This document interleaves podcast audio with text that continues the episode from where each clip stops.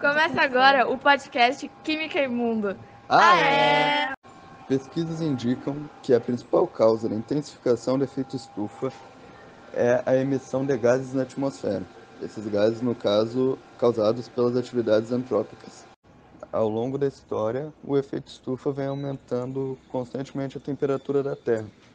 E se deve muito o efeito estufa à industrialização.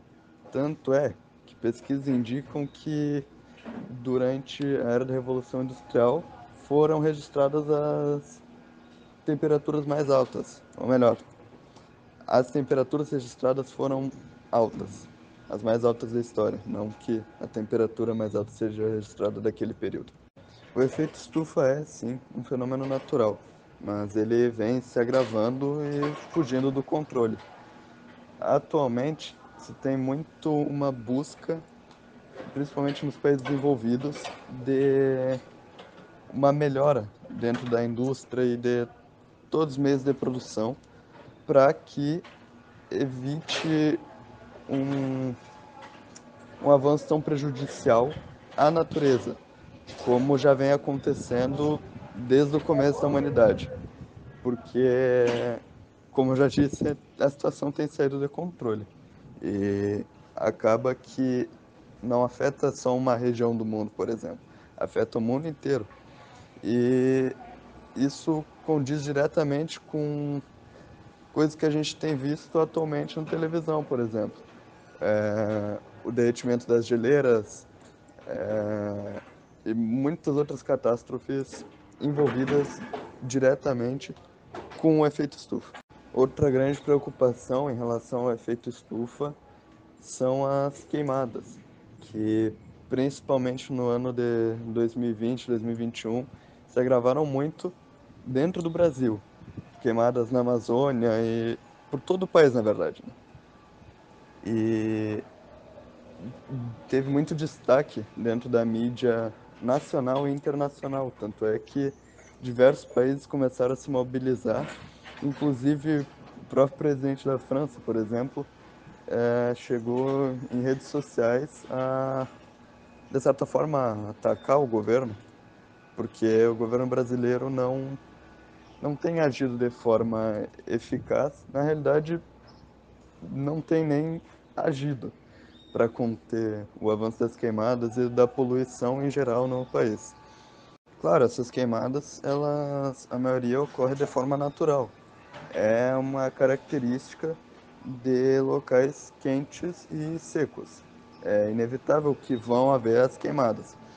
Mas de acordo com a, ação humana, elas vêm se tornando cada vez mais presentes e numerosas. Realmente fugindo de controle e até mesmo afetando diretamente as pessoas, causando problemas de saúde e até mesmo destruindo plantações, dizimando rebanhos e, enfim, afetando de toda forma possível populações inteiras. Então agora, Luiz, o que, tu acha de tu falar um pouquinho mais sobre? Pois é, pra tu ver, tá triste mesmo. Agora vamos falar um pouquinho sobre o cimento.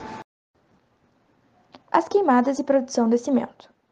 O cimento é um material feito pelo homem mais amplamente usado que existe. Só perde para a água. E como recursos mais consumidos do planeta. Sua falta de presença ajuda a moldar construções, porém também tem um efeito colateral. Sobre o clima, seu processo de produção é visto como uma gigantesca fonte de dióxido de carbono, um dos gases responsáveis pelo aquecimento global. O cimento envolve a extração e o esmagamento de matérias-primas para principalmente o caio e argila. Elas são trituradas e misturadas com outras matérias, como o minério de ferro ou cinzas, e na etapa seguinte do processo, introduzidas em grandes formatos cilíndricos e aquecidas em cerca de 1450 graus. Em 2016, a produção mundial de cimento gerou cerca de 2,2 bilhões de toneladas de CO2, equivalente a 8% do total mundial, mais a metade disso. Teve origem no processo de calcinação. Como uma solução, o que a indústria realmente precisa fazer é desenvolver esforços para produzir novos tipos de cimento, de baixo carbono e cimentos novos. Pois é, é isso mesmo. Mas e aí, Yasmin, o que, que tu acha sobre as queimadas? Vamos lá, com as queimadas contribuem no aquecimento global a elevação da temperatura, ocorrendo um desequilíbrio climático decorrente da remoção da vegetação, que tem como função o controle das temperaturas e dos regimes na chuva. Com a nossa floresta amazônica, por exemplo, é uma grande fornecedora de umidade para a atmosfera, uh, com um maior controle das temperaturas em uma certa frequência de chuvas boas para boa parte do continente sul-americano. E conforme os estudos relacionados com as chamadas rios voadores, uh, se consideramos essa dinâmica em termos mundiais, podem-se concluir a remoção das florestas contribui para o aumento das medidas térmicas e para a redução dos índices de pluviosidade em vários lugares. Uh, os principais gases do efeito estufa que contribuem para o aumento da temperatura seriam o dióxido de carbono, também o gás metano e o óxido nitroso. Mas, além do gás carbônico, existem outros gases que são prejudiciais para a camada de ozônio, como por exemplo o CFC e o HCFC. Que, o que, que são esses gases? O CFC ele é basicamente cloro, flúor e carbono era um gás muito utilizado em aerosóis, como desodorante. Era muito utilizado nos, na, nos ares condicionados, nas geladeiras. Só que, como esse gás é 15 mil vezes mais prejudicial para a camada de ozônio do que o gás carbônico, o que, que aconteceu? Em 87 aconteceu o Protocolo de Montreal, que propunha o quê? A redução do uso desses gases. Então, para o Brasil, foi estipulado o que como meta? Que em 2001 os CFCs fossem usados só para aparelhos de refrigeração. Já em 2007 fosse usado só em pesquisas científicas.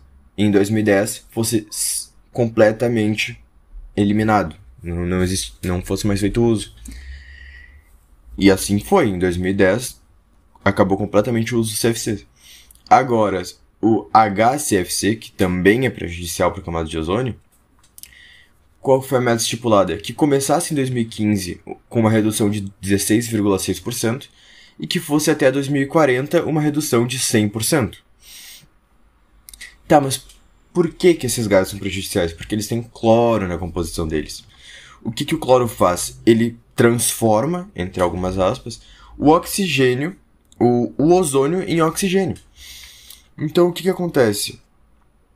Óbvio, é conhecimento comum que o oxigênio, que o ozônio é composto por três moléculas de oxigênio. Então, o que acontece? O cloro, ele se liga a uma dessas moléculas e transforma o gás ozônio em gás oxigênio, fazendo um belo buraco na camada de ozônio. Como, por exemplo, na Antártida na Antártida tinha um buraco enorme. Ainda tem um buraco enorme. Que. Mas felizmente esse buraco está sendo, tá sendo fechado ao longo do tempo.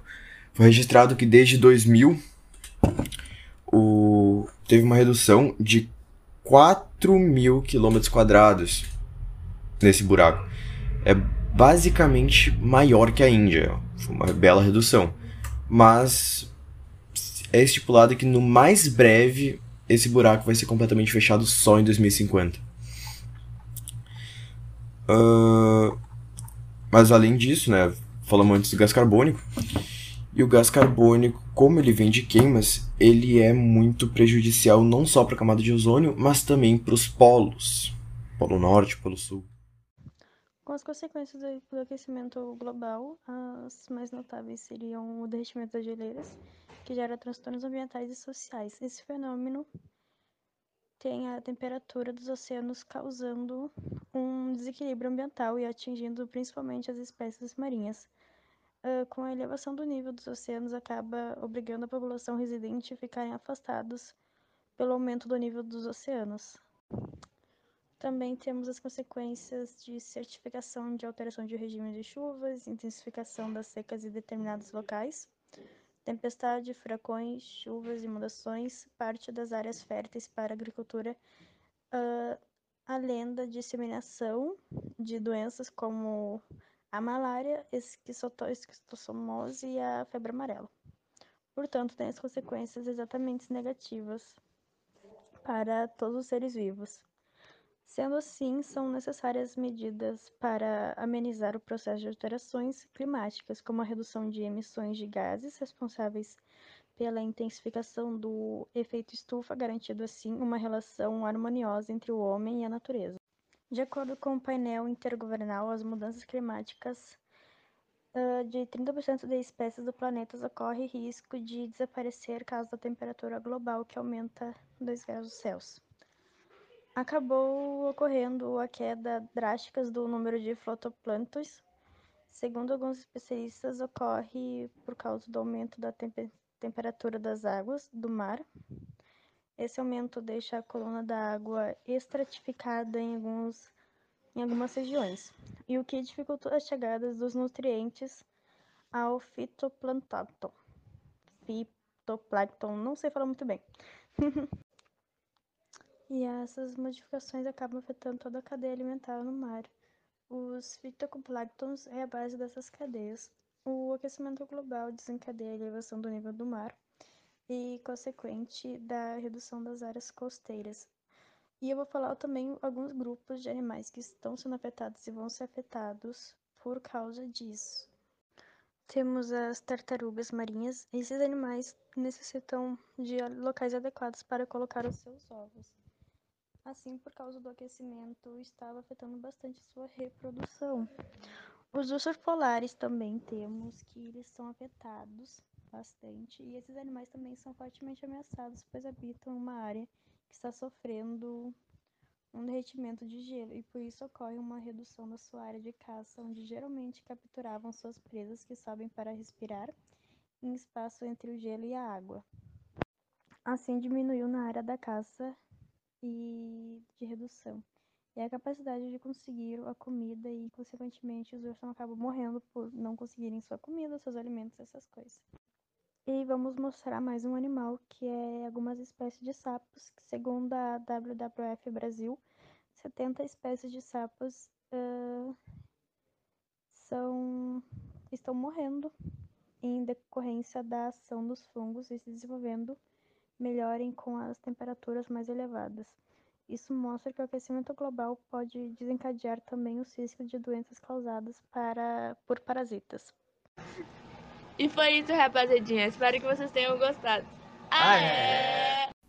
Só para deixar claro que eu participei sim do trabalho, mas devido a uma questão de tempo, eu não tive participação no caso do conteúdo, então eu só editei os vídeos. Um beijo.